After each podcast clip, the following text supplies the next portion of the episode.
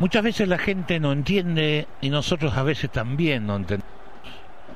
Cuando se habla de jerarquía, de la importancia de jugadores individualmente buenos técnicamente.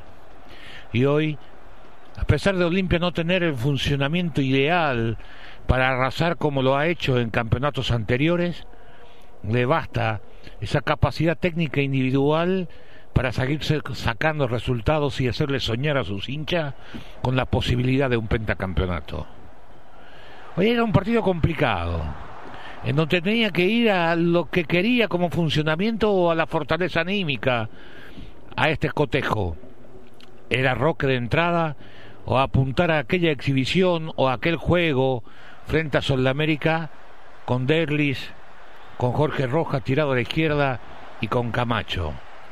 12 minutos pero sin los espacios al vacío que había caracterizado a ese equipo y hoy duró 12 minutos.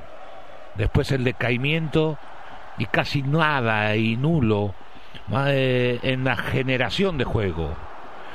Habían sobresalido en ese entonces el trabajo de Domingo en la mitad de la cancha, las proyecciones de Otálvaro, el despliegue para convertirse en figura importante de Derlis González, algunas intenciones de Camacho y la poca participación de Ale Silva y Jorge Rojas, dos jugadores eléctricos con habilidad, uno con muchos altibajos de buenos rendimientos y malos rendimientos como Ale, y el otro sin afianzarse como tendría que ser a esta altura como Jorge Rojas. Libertad de a poco se fue acomodando en la cancha y comenzó a generar o transmitir la sensación de riesgo a pesar de la soledad con que se movía Tacuara y que no le alcanzaba. Y en una jugada hasta así de casualidad, pero fue el mejor, la mejor circulación de pelota de Olimpia de derecha a izquierda, hasta que el remate de Domingo se desvía en un defensa de libertad cuando se iba esa primera etapa. Aparentemente hay mano de un defensa que es lo que se reclama, nada ha pasado, tampoco estaba en Oxai en un remate pifiado de Derlis que Camacho, como esos auténticos goladores, porque lo es, está donde tiene que estar y ahí empuja. Uno a veces dice, ¿cómo? ¿Qué, qué suerte tiene? No es suerte, es intuición, es talento. Porque muchas veces nosotros no nos fijamos, y por supuesto ustedes tampoco, cuánta vez habrá picado al santo botón buscando ese rebote, buscando esa pelota perdida como no sucede ese rebote ni no aparece esa pifia en el remate del compañero, ese pique de dos metros, de cinco metros, pasa desapercibido. Pero ese es el estilo Camacho. El 1 a 0 sobre la hora a esta Libertad que había hecho algunos cambios para darle un poquito más de dinámica al cansino fútbol que había mostrado post pandemia, había hecho su mejor presentación y estaba perdiendo. Lo metió a su goleador. Lo sacó a Martínez, que no jugó mal. Pero tenía que decidir entre Cáceres y Martínez. Y decidió por el que está más hecho, que tiene más experiencia, pero que no mantuvo en la segunda etapa el mismo recorrido. Libertad hizo un partido de ida y vuelta. Y Olimpia aceptó el desafío porque lo puso a Roque y lo sacó a Jorge Roja que había aportado bien poco. Pero Olimpia seguía sin mantener ese esa supremacía en el manejo de ser el verdadero protagonista. Y ante los cinco minutos, una jugada por el costado izquierdo que pierde al Silva la pelota ante la fortaleza de Piri, que anticipa bien. Ferreira tenía que rematar, pero volvió a tocar para el costado, nuevo centro y el cabezazo impecable de Ferreira para poner el empate. Temprano, el partido ganaba en vivacidad. ¿Qué iba a pasar en este clásico de los últimos tiempos? El Libertad que había terminado el recreo de su presidente en la pretensión de venir a quitarle el pentacampeonato la posibilidad del penta. O era libertad guaraní para muchos. Y hoy queda Cerro Porteño de este chiquiarse que sorprende con cinco, con cinco victorias post pandemia. Y libertad post pandemia, uno puede decir cómo es posible que gane un campeonato si en los últimos cinco partidos podía haber definido a su favor y perdió con Cerro Porteño, con Guaraní y Olimpia, los tres que eran candidatos pelean el candidato, de eso no puede recuperarse o es muy difícil. Pero ese es el presente de este equipo de Ramón Díaz. Era uno a uno, el partido estaba para cualquiera. Olimpia sabía que Cerro había ganado y estaba encima en la punta. Tenía que salir a buscar y salió a buscar. Ramón Díaz inteligentemente lo saca a Tacuara, lo pone a Martínez, porque el partido necesitaba de una mayor velocidad, porque sabía que Olimpia lo iba a atacar. Tenía espacio, pero espacio no le alcanza a Tacuara. Tacuara hoy día lo tenés cuando tenés que tener la pelota, porque te puede hacer un pase gol, te va a peinar un, un balón, pero con escasa movilidad. El cambio estaba bien. Olimpia recurre también a Fernández porque Ale Silva no levanta. Olimpia trata de darle un poquito más de vivacidad y porque Villalba comenzaba a centrar con suma comodidad desde el costado izquierdo.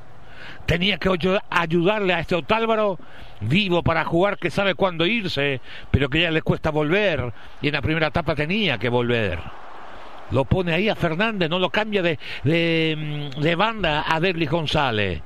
Acierto de Garnero, porque cualquiera lo hubiera puesto a Fernando a la izquierda y mandarlo a Derly Roja, a Derly González, que para mí rinde más a la derecha que a la izquierda cuando juega en esa posición. Pero el partido pedía otra cosa, pedía eso. Hay dos jugadas donde para mí no se anima, no se tiene confianza.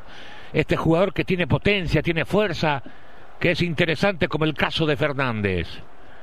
Después de eso, aparece la jugada cuando parecía que estaba para cualquiera y estaba para cualquiera, porque Libertad también tuvo su chance, o se olvidan el cabezazo de Ferreira, o aquella de Tacuara, o la de Villalba, que uno dice cómo termina esto porque Olimpia ya no tenía quite. El que había manejado los hilos de Olimpia en la distribución de juego, Domingo se había, había sentido el trajín del partido y comienza a equivocarse en los pases. Tres, cuatro pases seguidos de 20, 25 metros, en vez de darle al pie del compañero, le da al pie al compañero rival. Olimpia busca, uno repasa el banco y no tiene nadie de mitad de cancha para adelante para cambiar. Brian, pero Brian tenés que ponerlo cuando estás ganando o cuando estás dominando y el partido no, sé, no era dominado por Olimpia. No te quedaba otra que Rodrigo Rojas. Pero el partido no estaba definido, uno a uno. No puedo sacar un punta. Tenías que aguantar, tenía que correr riesgo. Y hasta aparece la jugada de Fernández con un enganche tras un muy buen pase de Arias, que hizo un muy buen partido en el día de hoy. Y ahí aparece Fernández y después enganchando para buscar el perfil de la pierna izquierda. Un centro como si fuera con la mano para que este eterno goleador y ídolo de Olimpia una vez más anticipe y pone ponga los a uno. Faltaba doce minutos. Uno miraba la cara de Ramón Díaz y a los setenta y ocho como si se hubiera entregado. No digo que se entregó, como si se hubiera entregado, digo, mira el gol que nos hace, lo que nos costó empatar. ¿Cómo hacemos? Roque Santa Cruz, ¿cuándo no? En un clásico, en un partido crucial, vuelve a sacudir las redes para poner la Olimpia adelante. Libertad tuvo su chance y Olimpia también a partir de ahí. Recuerdo en el primer tiempo, durante la primera etapa, que René Aranda me dice que estaba relatando el partido, ¿te gusta el juego? Y la verdad que a mí me agradaba porque había precisión. No hubo muchas situaciones de gol y ya lo habíamos explicado. No fue un partido emotivo en la primera parte. En el segundo mejoró cuando se dio aquello de ida y vuelta y se olvidaron posiblemente los protagonistas de todas las recomendaciones para tratar de sostener o aguantar un resultado. Los dos precisaban ganar, no había manera de especular y ambos lo hicieron a su manera y con los jugadores que tuvieron. Así como fuimos críticos o somos críticos a veces de Ramón Díaz, hoy creo que hizo todo lo que estaba a su alcance. Tal vez algún fanático diría le tenía que haber puesto un poquito antes a Franco. Está bien, pero el nivel de rendimiento de Franco de por ahí no amerita. ¿Qué sé yo? A lo mejor coincidimos en eso pero por eso no perdió.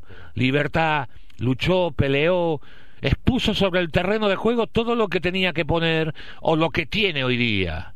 Y Olimpia hizo lo mismo. Cuando se puso 2 a 1, le sacó a Camacho para ponerlo, para, para reforzar el lado derecho, y ahí sí a Fernández, porque no paraban a nadie en el medio.